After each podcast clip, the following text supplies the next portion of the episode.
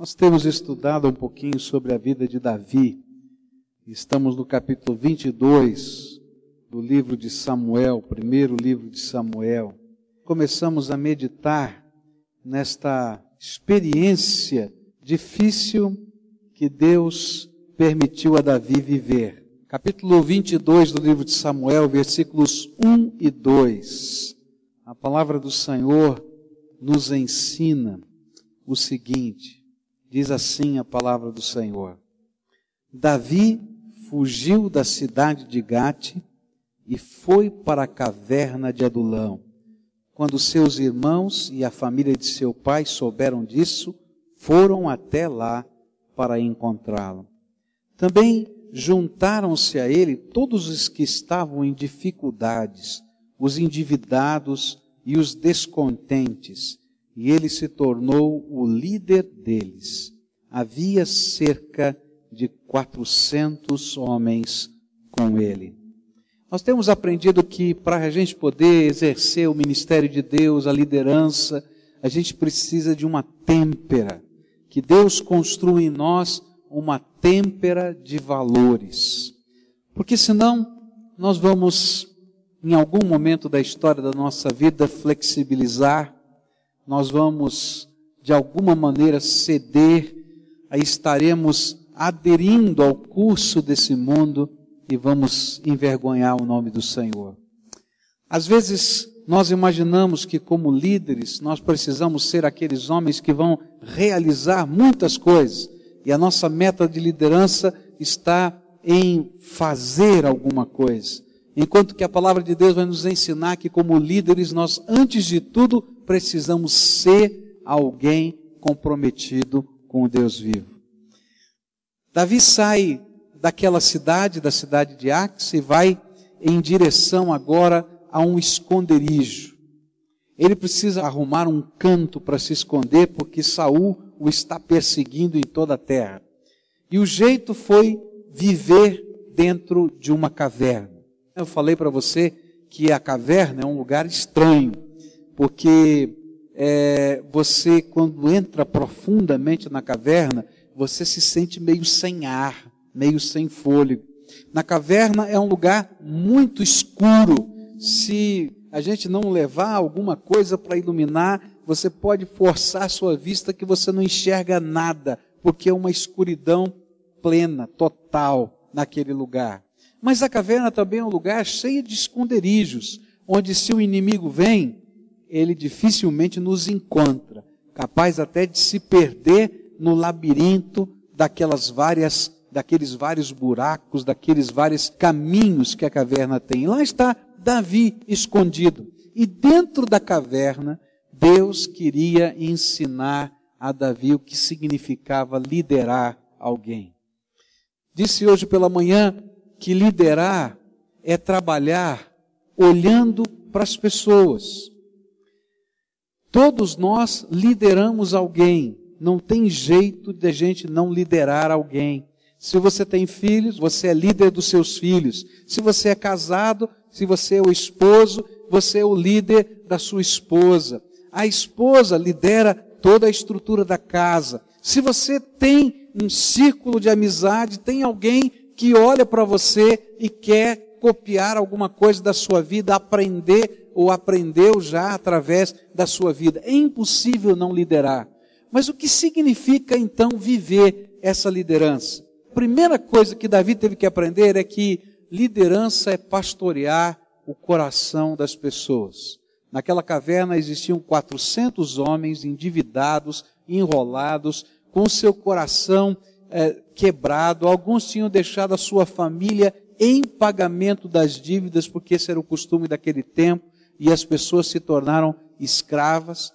Quem sabe alguns deles tiveram que fugir para não se tornarem escravos, e aquele bando de descontentes estava ali. E para ser líder deles, não adiantava ter, apenas ter um propósito ou ter um alvo. Era preciso primeiro cuidar do coração deles. Eu queria continuar pensando nesse texto e queria entender o que significa liderar. Liderar e aprender liderança na caverna de Adulão. Deus colocou Davi naquele lugar para que pudesse semear no coração daqueles homens uma semente de um futuro melhor, naqueles que não conseguiam enxergar esperança. Queridos, é impossível pastorear o coração de qualquer pessoa sem que a gente semeie no coração das pessoas gotas de esperança. É muito comum no ministério pastoral a gente lá no gabinete, a portas fechadas, conversar com pessoas que já perderam a esperança. É comum chegar e dizer: olha, meu casamento está falido, não dá, não tem mais jeito, nada vai funcionar. Ou alguém chegar e dizer: eu estou quebrado financeiramente, não tem jeito, não tem esperança para mim. Eu estou desempregado e não vou conseguir emprego porque o mercado de trabalho mudou e as coisas aconteceram de um modo diferente e eu não tenho como fazer. É muito comum quando a gente vai lidar com o coração das pessoas a gente vai pastoreá-las, a gente encontrar gente que perdeu a esperança, que perdeu o sonho, que perdeu a possibilidade de enxergar um futuro melhor. Algumas pessoas estão tão desesperançadas que já desistiram de viver. Eu me lembro de uma ocasião que tocou o telefone na minha casa e do outro lado da linha estava uma senhora que conhecia a palavra de Deus, que conhecia o Evangelho, e ela ligou para mim dizendo assim: Pastor, eu estou me ligando para me despedir do Senhor. É. Por que, que você está se despedindo? Olha, a minha vida acabou, pastor. A minha esperança de futuro acabou. Meu casamento foi, foi uma ruína. A minha separação continua uma ruína. Eu me sinto sozinha. A única pessoa que cuida de mim, que se importa comigo, é uma cachorrinha que está aqui do meu lado. Não sei se vale a pena viver. Por isso eu peguei e já tomei aqui duas caixas de remédio. E eu quero morrer. E eu me lembro que a gente saiu, fomos até a casa dela, e ela de fato tinha tomado as duas caixas de remédio, chamamos a ambulância, fomos ao hospital, aquela pessoa fez lá a lavagem do estômago e etc. Mas sabe, o sentimento do coração daquela pessoa era dizendo assim: eu vou fazer de novo, eu vou fazer outra vez, e eu vou conseguir da próxima, porque eu não tenho esperança. Como é que você pastoreia o coração de alguém que não consegue enxergar o futuro? E aí Deus coloca na caverna de Adulão, junto com esses 400 homens que tinham perdido a esperança, um homem de Deus. Um homem de Deus que sabia que Deus lhe havia feito uma promessa. Vocês lembram qual foi a promessa que Deus havia feito a Davi? Ele era um menino lá na casa do pai dele e chegou um profeta, pegou um, chifre cheio de azeite, derramou sobre a cabeça dele e disse: Hoje o Senhor te ungiu rei sobre todo Israel. E agora ele não era nem soldado, nem general, nem é, genro do rei, nem é, membro do comitê de guerra, ele era um fugitivo na caverna de Adulão. Mas sabe por que, que ele podia liderar todo aquele, aquele grupo de desesperançados?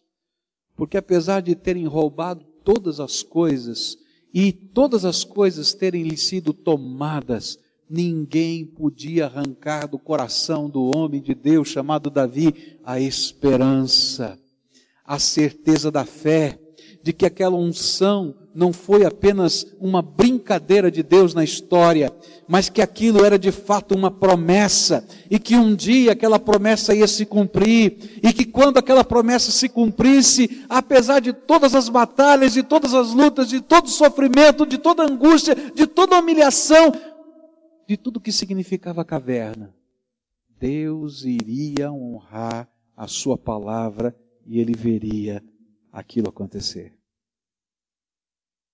E sabe, os desesperançados da terra ouviram falar de um homem que tinha esperança, de um homem que tinha fé, de um homem que cria no Deus dos impossíveis.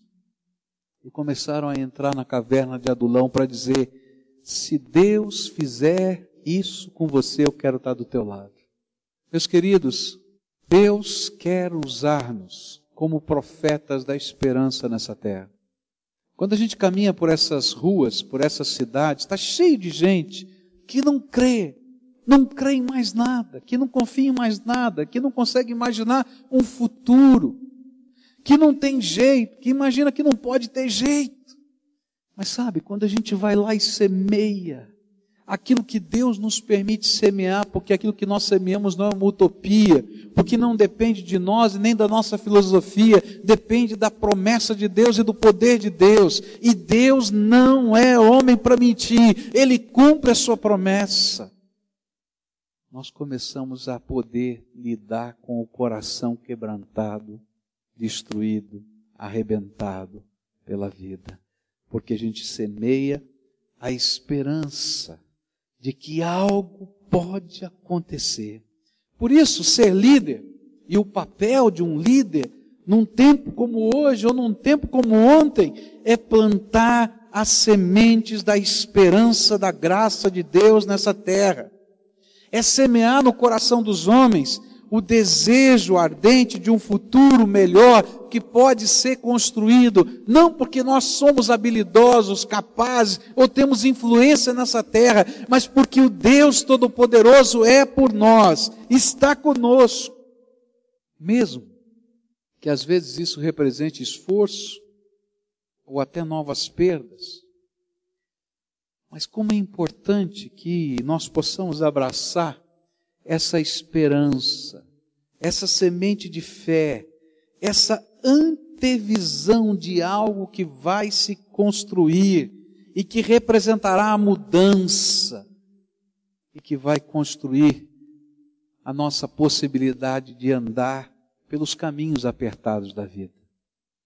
Anos atrás, uma moça, ela havia sido criada num orfanato aos 18 anos, ela então foi convidada a se retirar do orfanato e teve que seguir para a vida, arrumou um emprego, foi trabalhar num escritório, morava numa pensão, não tinha ninguém por ela na terra. Fez uma amizade muito profunda com uma colega de trabalho, uma senhora já de certa idade, solteira, que morava sozinha, bem-sucedida, tinha lá o seu patrimônio, as suas coisas, mas se compadeceu daquela menina de 18 anos, convidou, convidou essa menina para morar na casa dela, para ser sua filha. E houve lá uma adoção emocional. Essa menina caminhou, havia uma amizade, uma fraternidade muito profunda entre aquelas duas mulheres, até que um dia essa menina chegou grávida na casa daquela senhora. E aquela senhora então olhou para ela e disse: Filha, o que, que você fez? Que loucura é essa? Sabe, não vai dar certo esse negócio. Você vai ter que seguir a tua vida e eu vou ter que pensar o que eu vou fazer, porque eu não estou preparada para cuidar de uma criança. E a outra menina dizia assim: Sabe, eu também não estou preparado para cuidar de uma criança. Talvez então a melhor alternativa para nós duas seja fazer um aborto. E nesse meio tempo, essa palavra chegou aos meus ouvidos, então eu fui visitar aquela casa, falei com aquela senhora, falei com aquela moça. As duas estavam ali vivendo uma crise tão grande. E aí eu comecei a trabalhar aquilo que Deus coloca no nosso coração. Olha, isso que aconteceu está errado. Mas não é um erro que justifica um erro maior.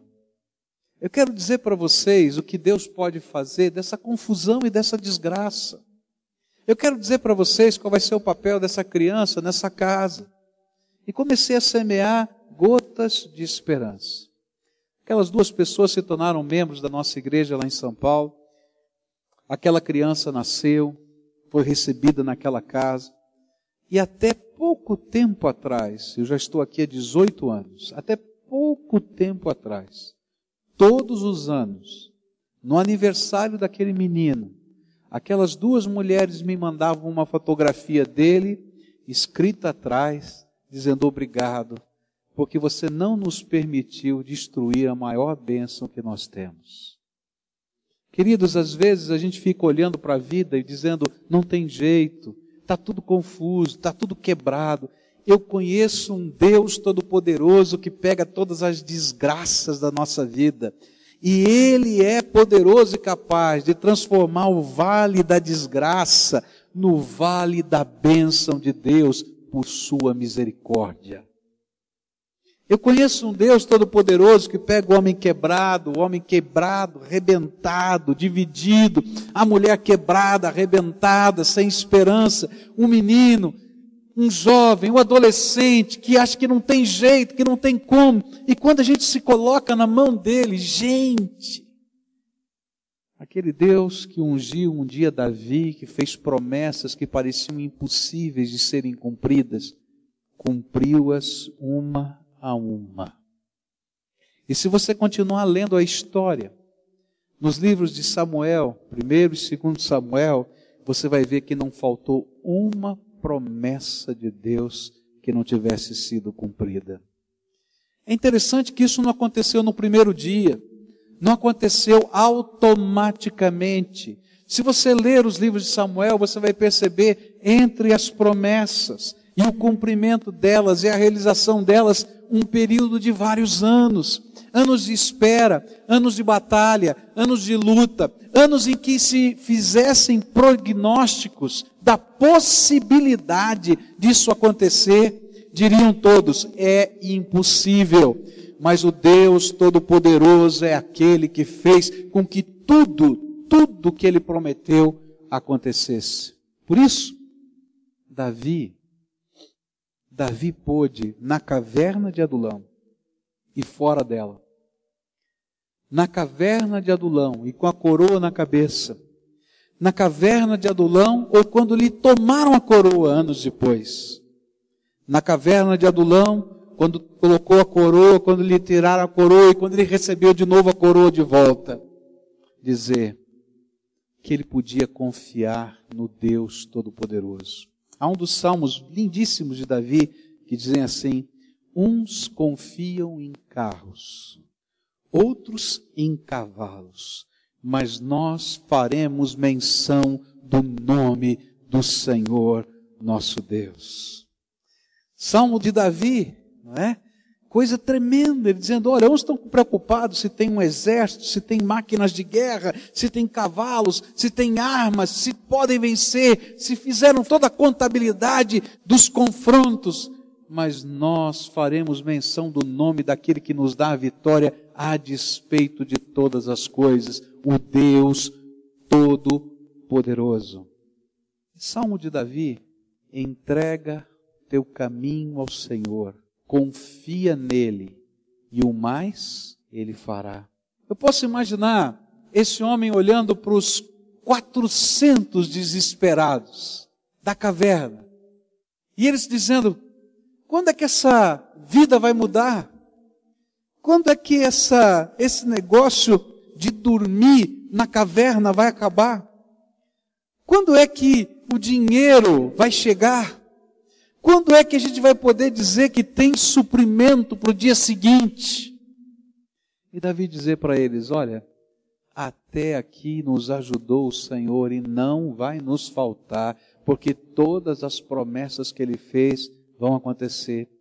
Um dia Deus vai unir toda essa nação.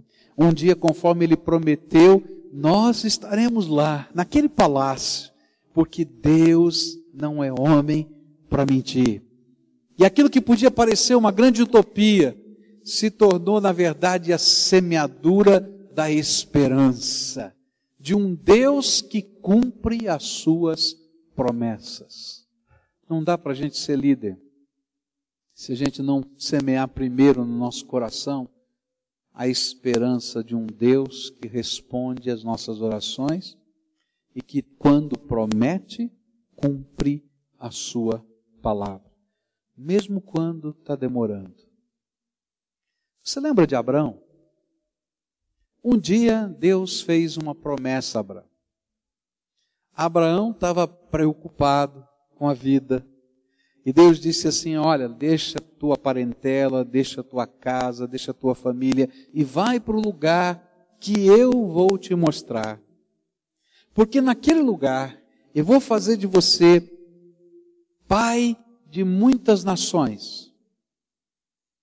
E aquele homem, Abraão, tinha um sonho no seu coração. Ele queria ter filhos. A sua esposa não podia ter filhos. E quando Deus lhe falou que ele ia ser pai de uma grande nação, ele não teve dúvida, ele juntou as trouxas dele, colocou tudo dentro daquilo que um carro de bois podia puxar e foi para o lugar que Deus queria. Passou o primeiro ano, passou o segundo, terceiro, o quarto, o décimo, o décimo quinto, o vigésimo, o vigésimo quarto ano, quando chegaram os anjos do Senhor na porta da sua tenda. E os anjos do Senhor disseram: Abraão, você lembra da promessa de Deus? Lembra? Chegou o tempo. E a Bíblia diz que o coração de Abraão ficou apertado com essa palavra. E a sua esposa, que estava ouvindo tudo de dentro da tenda, começou a dar risada. Ela disse: Agora, eu fui estéril a minha vida toda. E agora, eu já estou com idade avançada e as minhas regras não vêm mais, eu não posso ter filhos. Agora que eu não posso mesmo. E aí o anjo do Senhor vai lá e diz assim: Olha, e o nome dessa criança vai ser Isaac, que quer dizer riso.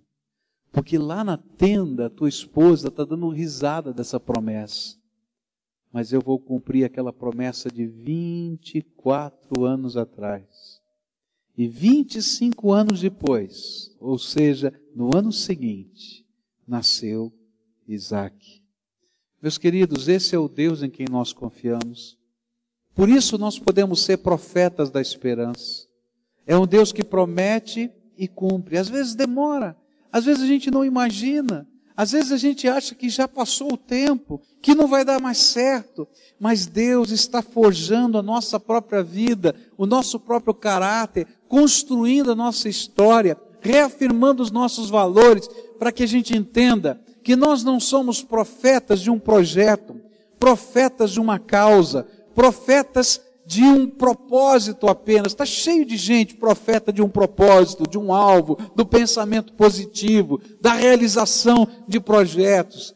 Mas nós fomos colocados nessa terra como profetas da esperança, da intervenção do Todo-Poderoso na vida de todo aquele que crê, de todo aquele que espera, de todo aquele que confia no poder do Deus vivo. Por isso, quando você estiver liderando, aqueles na caverna de Adulão, pode semear promessas de Deus nesse coração. Pode semear esperança no Todo-Poderoso. Pode semear, porque Deus honra a Sua palavra e as Suas promessas. Como líderes, Deus nos coloca em determinados lugares para que exerçamos um tipo de liderança diferente. Liderar, segundo o projeto de Deus, é liderar debaixo de valores. Por isso, a gente pastoreia o coração das pessoas. Por isso, a gente pode semear esperança nas promessas de Deus e na intervenção de Deus. Por isso, liderar é viver integridade mesmo quando o meio não é íntegro. Outra lição que a caverna de Adulão tinha para oferecer era a lição da integridade. Aqueles homens estavam prontos para viver qualquer tipo de ética. Os quatrocentos da caverna de Adulão topavam qualquer negócio. Tem problema, já perdi tudo mesmo. Tanto faz. Já sou perseguido pela polícia mesmo, tanto faz. Minha cabeça está prêmio mesmo, tanto faz. Se me pegarem eu vou morrer mesmo, tanto faz. Eles já haviam sido espoliados, maltratados, suas famílias estavam separadas deles, aquilo que parecia ser instituição de justiça se mostrava falida. Por isso havia dentro daquela caverna muita pressão de um grupo para que esse grupo se tornasse o grupo dos bandoleiros da terra. Roubar, mentir, matar, oprimir pareciam ser as opções mais naturais. Quem sabe até conseguir o trono através de uma revolução sangrenta. Não havia lugar naquele grupo, quem sabe, à primeira vista, para a justiça, para uma ética de valores. Mas a lição que Deus queria ensinar para Davi era a lição de integridade.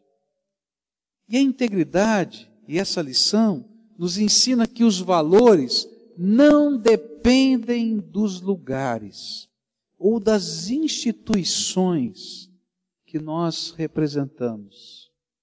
Eu acho interessante aquilo que Billy Graham falou.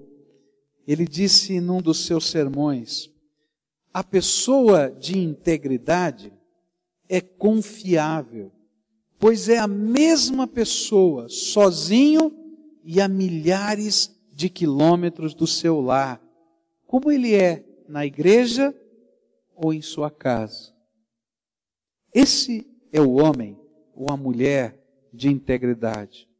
É aquela pessoa que é íntegra quando está dentro de casa, que é íntegra quando está no trabalho, que é íntegra quando está dentro da igreja, que é íntegra quando vai viajar, que é íntegra e continua sendo íntegra quando ele vai passear, porque não importa o lugar, ele é uma pessoa por inteiro comprometida com valores que Deus colocou dentro da sua alma. Ele vai ser a mesma pessoa em qualquer lugar. E Deus queria dizer para Davi: Davi, não dá para você ser rei, não dá para você cumprir o papel que eu tenho para você, se você não for íntegro dentro da caverna. E se você não for íntegro nos valores que eu tenho passado para você, mesmo com a pressão de 400 homens querendo fazer qualquer coisa para sair da miséria.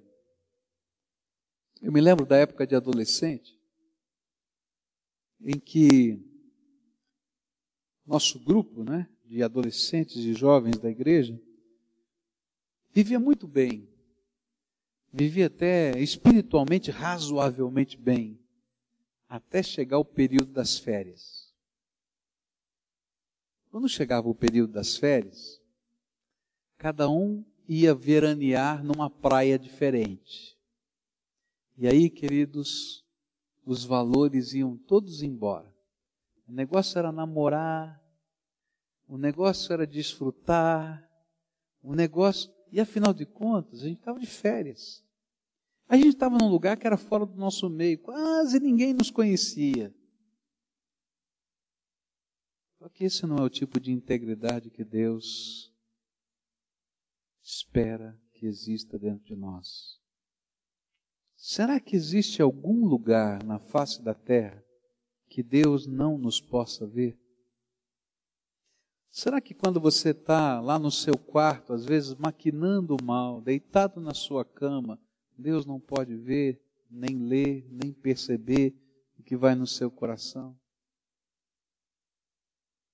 Eu me lembro de um policial cristão.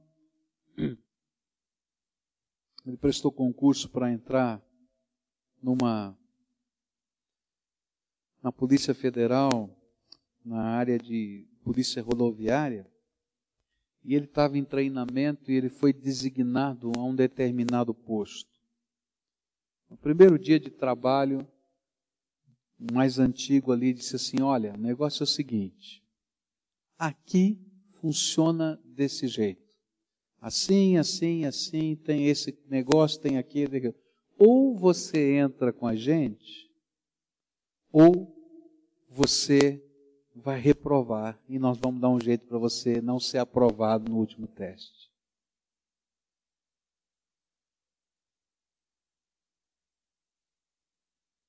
Alguns anos se passaram. Eu conversei com essa pessoa anos depois.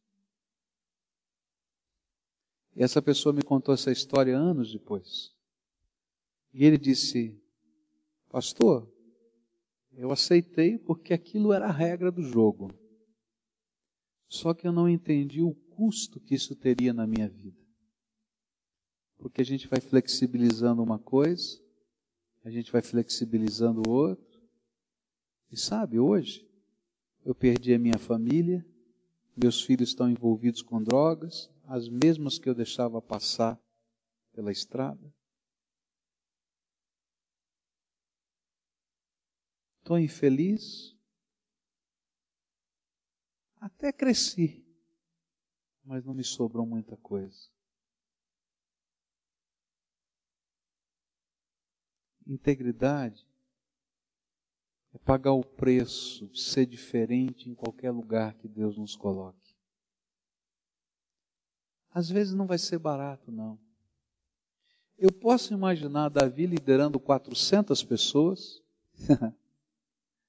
que topavam qualquer negócio. E quando você vai ler a história, você vai perceber que teve um momento na terra que eles não tinham lugar, e esses 400 homens tiveram que trabalhar para os filisteus. E eles saíam em missão. E eles iam para os lugares ermos, lutar as batalhas contra os filisteus e a favor dos judeus para não perder a sua integridade. Era uma loucura. Mas Deus honrou a integridade de um homem é interessante o que um homem íntegro pode fazer no meio de 400 que não são. Eu não vou dizer para você que é fácil, mas eu quero dizer para você que é possível e que Deus honra e que Deus abençoa e que a gente vai ver os milagres dele na transformação de vidas e de uma sociedade. Se tem uma coisa que me entristece, é saber que nós nunca fomos tantos evangélicos no Brasil como somos hoje. Nós somos hoje, no Brasil, 40 milhões de evangélicos. Esse mesmo estudioso em estatísticas nos disse que no ano de 2020 seremos 100 milhões de evangélicos no país. Agora, sabe o que é que me entristece, meus irmãos? E isso eu tenho que dizer com toda dor no meu coração é que os 40 milhões de evangélicos não estão fazendo diferença nessa terra. A sociedade não ficou mais justa, as coisas não estão mudando, porque talvez a nossa integridade não esteja sendo aquilo que Deus quer santidade. Meus queridos, nós só faremos diferença nessa terra quando eu e você, um no meio de 400, Vivemos tamanho compromisso com Deus e tamanha sinceridade com o Senhor e integridade de vida que os 400 sejam transformados e esse um nunca seja contaminado. Mas enquanto os 400 contaminarem esse um, não vai haver diferença nessa terra. Eu quero fazer parte de um povo que crê num Deus que pode virar esse Brasil de ponta cabeça pelo poder da sua graça não pelo poder dos conchavos, dos acertos, mas pelo poder da graça do Deus vivo, que justifica, que transforma, que restaura, que faz coisas novas. E se você já caiu, meu irmão, se você já se arrebentou na vida, levanta agora, mas deixa Jesus semear os valores da integridade, custe o que custar porque só assim a gente faz diferença nessa vida e nessa terra. Meus irmãos, esse Brasil não vai ser mudado se você não quiser pagar o preço dessa mudança. Nós precisamos de homens e mulheres assim, que vão estar lá, numa escola, que vão estar lá num escritório, que vão estar lá numa autarquia, que vão estar lá numa fábrica, que vão estar lá num banco, mas que Jesus pode usar porque é homem sério de Deus. Esse semeia esperança, mas esse vive integridade. Por fim, eu queria deixar com você esta última lição da caverna. É interessante que a Bíblia diz que os primeiros a chegarem na caverna não foram os 400 homens. Os primeiros a chegarem na caverna foi a família de Davi. Seu pai, seus irmãos chegaram lá. Mas olha só o que Davi fez antes de qualquer coisa. 1 Samuel 22, versículos 3, 4 e 5 diz assim: De lá, Davi foi para Mispa, em Moabe, e disse ao rei de Moabe: Posso deixar meu pai e minha mãe virem para cá e ficarem contigo, até que eu saiba o que Deus fará comigo? E assim ele os deixou com o rei de Moabe. E lá eles ficaram enquanto Davi permaneceu na fortaleza. Contudo, o profeta Gade disse a Davi: Não fique na fortaleza, vá para Judá. E então Davi foi para a floresta de Herete.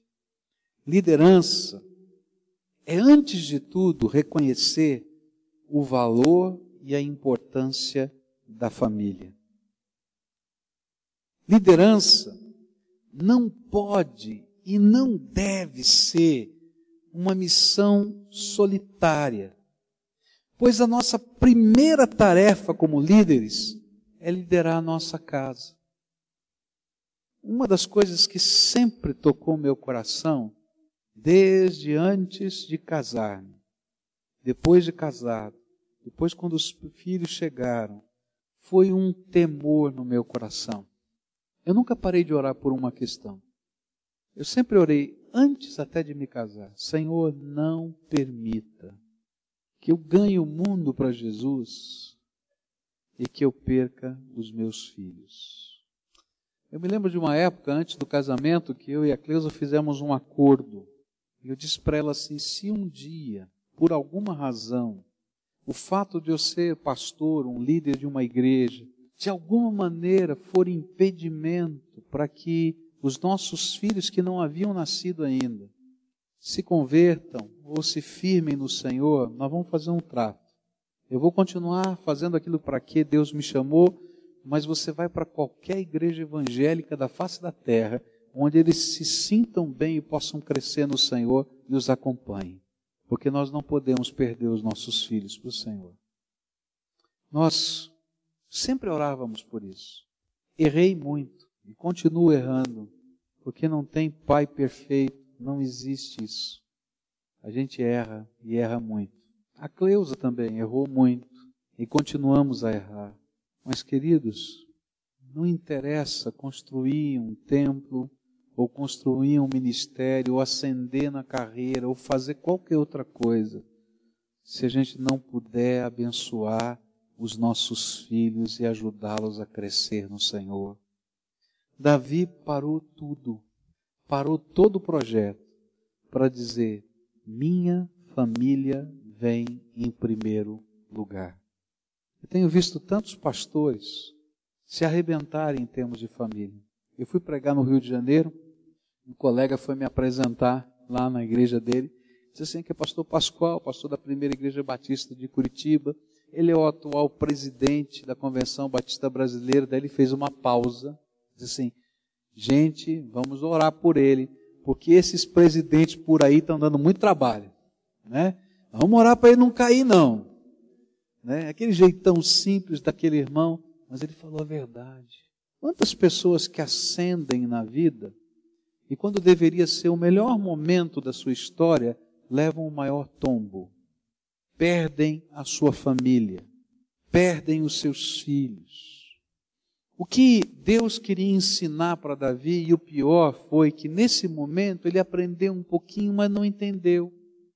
Porque se teve um homem frustrado em termos de família, foi Davi. Deus o ensinou, colocando a sua família dentro da caverna, que a família devia ser a prioridade E ele não colocou a sua família em prioridade. Durante toda a sua história. Nesse fato ele colocou, mas dali para frente não. E a vida de Davi vai ser uma confusão familiar após outra. E quantos são os homens, as mulheres, os pastores, os líderes evangélicos, os cantores também, que têm perdido a sua família, têm caído no pecado, têm se bagunçado completamente, porque não entendem os valores de Deus. Eu não posso me esquecer daquele daquele endemoniado gadareno. Lembra da história dele? Aquele homem é curado pelo Senhor Jesus, liberto dos demônios, e ele agora ele pede para Jesus: Jesus, deixa eu entrar no teu barquinho e seguir a vida, porque não sobrou mais nada para mim. Eu vou para onde o Senhor mandar. Eu quero ser um dos seus discípulos. Jesus olha bem nos olhos daquele homem e diz assim: Não, você não pode entrar nesse barquinho. Eu posso imaginar a frustração desse homem. Como Jesus não tem lugar no teu barquinho para mim? Ele diz: Não, volta para tua casa volta para os teus e dize-lhes tudo quanto Deus fez por ti. Eu amo Jesus. Porque naquele dia ele estava dizendo para aquele homem: o mais importante do que todo o projeto missionário da terra é que você volte para sua casa e ministre aos teus filhos, à tua esposa, que você conserte, consolide aquilo que foi arrebentado e foi quebrado pela tua história de vida. Não dá para a gente viver liderança se a gente imaginar a nossa liderança como uma missão solitária.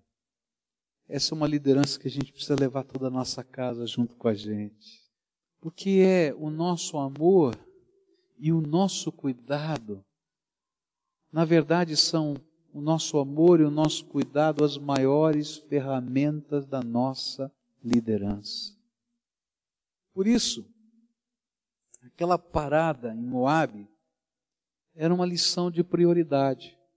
Família precisa vir antes do que todos os projetos, de todos os sonhos. Há uma coisa muito bonita na saída do Egito para chegar na terra prometida. Eu fico pensando na sabedoria de Deus. Deus disse para Moisés qual deveria ser o ritmo da marcha.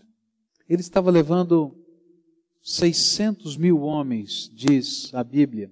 Alguns estudiosos colocam as mulheres e as crianças que não, não eram contadas quando se contava a população e dizem que mais de um milhão e duzentas mil pessoas, pelo menos, estavam marchando naquele deserto.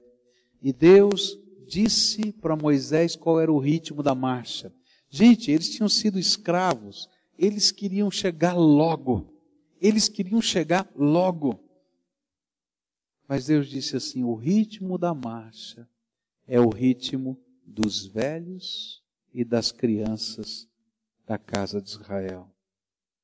Que sabedoria de Deus! Porque se eles corressem mais, os velhinhos morreriam e as crianças morreriam no meio do deserto. Mas se todos esperassem para andar no ritmo da marcha deles, todos chegariam. Às vezes nós queremos chegar tão rápido a algum lugar. Nós temos um projeto, nós temos um sonho, nós queremos construir a casa, nós queremos fazer isso, queremos comprar aquilo outro, queremos fazer aquilo outro, nós queremos ascender profissionalmente, nós queremos isso, queremos aquilo e a gente não olha o ritmo do coração dos nossos queridos. E a gente vai embora. E a gente chega lá rápido. Mas no meio do caminho a gente vai deixando as marcas de tanta gente que morre afetivamente, emocionalmente e até fisicamente. Por isso eu queria dizer para você: se você está na caverna de Adulão, Deus te colocou lá para ser um pastor, pastoreie.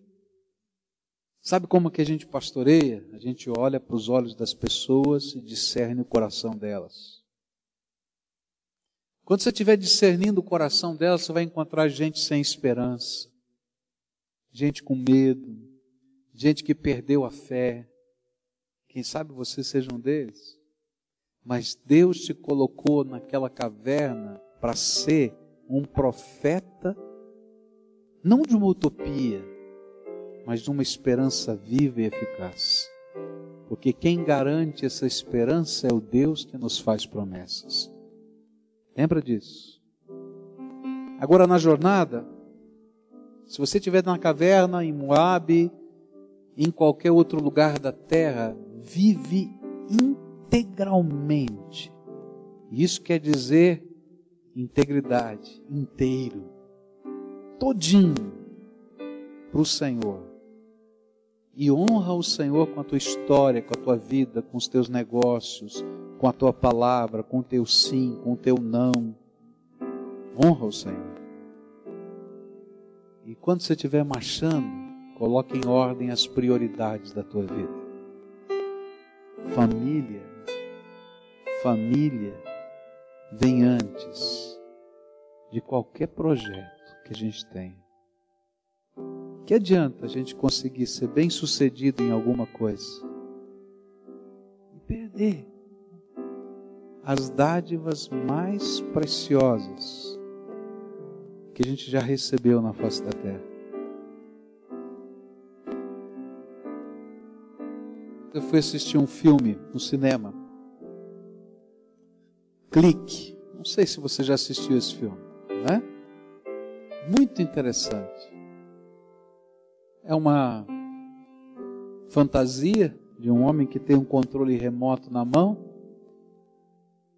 e ele pode pular coisas e ele pode parar coisas com esse controle remoto. Mas tem uma mensagem muito bonita esse filme, porque ele vai pulando tanta coisa, ele vai queimando tantas etapas, e quando chega no final da história, ah, ele perdeu tudo, ainda que fosse o homem mais bem sucedido da terra. E aí ele deseja poder voltar atrás para começar tudo de novo. Tem uma série de livrinhos muito bonitinho, fácil de ler. Se eu começasse a minha família de novo, o que eu faria? Tem um livrinho que vai falar: eu vou elogiar mais, eu vou amar mais, eu vou gastar mais tempo. Quanta coisa a gente podia fazer se a gente começasse a nossa casa, a nossa jornada de novo. Só que não dá para a gente voltar, mas dá para a gente começar agora e resgatar algumas coisas e trazer para perto e abraçar e construir a vida. Ah, mas já passou o tempo? Não. Os resgates podem acontecer a qualquer tempo que um povo que ame a Deus e que crê no poder de Deus queira viver os valores do reino de Deus. Hoje eu queria orar com você, querido. Orar pela tua liderança, pedindo que Deus abra os teus olhos para você enxergar a alma das pessoas que estão ao seu redor, como líder, como homem, como mulher. Eu quero orar a Deus para que Deus transforme os seus lábios numa sementeira de fé e esperança no coração das pessoas. Não só de doutrina ou de expressão da religiosidade, de uma esperança viva do poder de Deus agindo no coração das pessoas. Eu quero orar por você a favor de uma integridade que enfrente os 400, ou os mil, ou os 500 à sua volta para você viver a vida comprometida com Deus em qualquer lugar, em qualquer tempo. Eu quero orar por você, para que você coloque em ordem os valores e as prioridades da tua vida. Se hoje o Espírito Santo de Deus está dizendo para você, moço, moça, senhor, senhora, marido, esposa, Se o Espírito Santo está dizendo para você, olha, está precisando começar de novo. precisando começar de novo. E se você quer começar de novo, de um jeito novo, de um jeito diferente, deixando Deus te ensinar os valores dele, aprender a olhar no olho das pessoas, valorizá-las, ser instrumento da graça. Mesmo que você se sinta o mais incapaz de todos os seres da terra, você vai buscar dele graça e ele vai te dar essa graça. Eu quero orar por você, pedindo que Deus o abençoe nesse projeto, porque esse é um projeto eterno e santo. Senhor Jesus, eu estou aqui com esses teus filhinhos. Tua palavra está ministrando na minha vida e na vida deles. Tua palavra é viva e eficaz, é poderosa. Por isso eles estão aqui. Senhor, tu me mandaste semear uma semente de esperança no coração deles, de que é possível que alguma coisa do Senhor aconteça, mesmo quando tudo parece impossível de acontecer. Tem maridos aqui, tem pais, tem mães, tem filhos, cada um tem uma história diferente, cada um tem um, um conteúdo diferente. Mas eu quero te pedir, usa, Senhor, estas vidas como instrumento da tua graça. Que haja cura, Pai, emocional. Tem gente doente nessas casas, doente da alma Usa essas vidas para curá-los. Em nome de Jesus eu te peço. Usa essas vidas para curá-los. Alguns estão doentes aqui. Eu quero te pedir, venha ao Espírito Santo e ministra da tua cura no coração deles. Ah, Jesus, cura, cura esses corações. Que toda marca, que toda lembrança, Senhor, se transforme em fortaleza nessas vidas e que eles sejam, Senhor, uma família fortalecida na graça do Senhor, que transforma. Senhor, tem gente aqui quebrada, porque na lição da integridade eles caíram, tão arrebentados. Eu quero te pedir uma coisa, Jesus. Dá a mão para eles, como aquela ovelhinha que está no meio dos espinhos, no meio de um buraco cujo pastor foi e deixou as 99 para resgatar essa uma. Jesus, põe no teu colo, põe no teu pescoço, carrega, Senhor, essa ovelhinha machucada, ferida, arrebentada pela vida, e faz dela, Senhor, instrumento e testemunho da tua glória restauradora. Que um dia a gente possa vê-los, Senhor, restaurados mas com valores, Senhor, que não vão mudar de acordo com as circunstâncias ou os lugares. Põe a tua mão de bênção, Pai. Restaura, restaura, Pai. Tem alguns que estão sozinhos porque a família já partiu, não aguentou. Ah, Jesus. Eu quero te pedir coisa que parece impossível e que muita gente vai dizer para mim que eu sou maluco de pedir isso. Senhor, restaura a família que está quebrada. Anula, Senhor, a carta de divórcio. Faz com que haja uma nova unidade no poder do Teu Espírito. Uma unidade que passou pela transformação da Tua graça. Jesus, Muita gente vai dizer que eu não devia orar assim, porque eu vou estar semeando uma esperança que pode ser contraproducente. Mas Jesus, tu nos disseste que nós poderíamos colocar toda a nossa ansiedade diante do Senhor. E eu quero te pedir de todo o meu coração, restaura o que está arrebentado.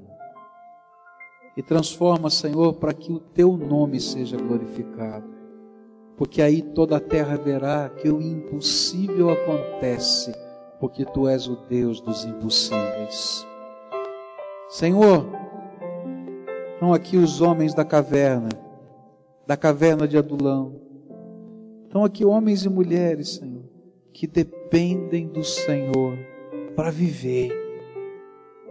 Vem, Jesus, anda com eles, abraça-os, envolva-os na tua graça e que eles sintam o poder do Espírito Santo fluindo nas suas vidas.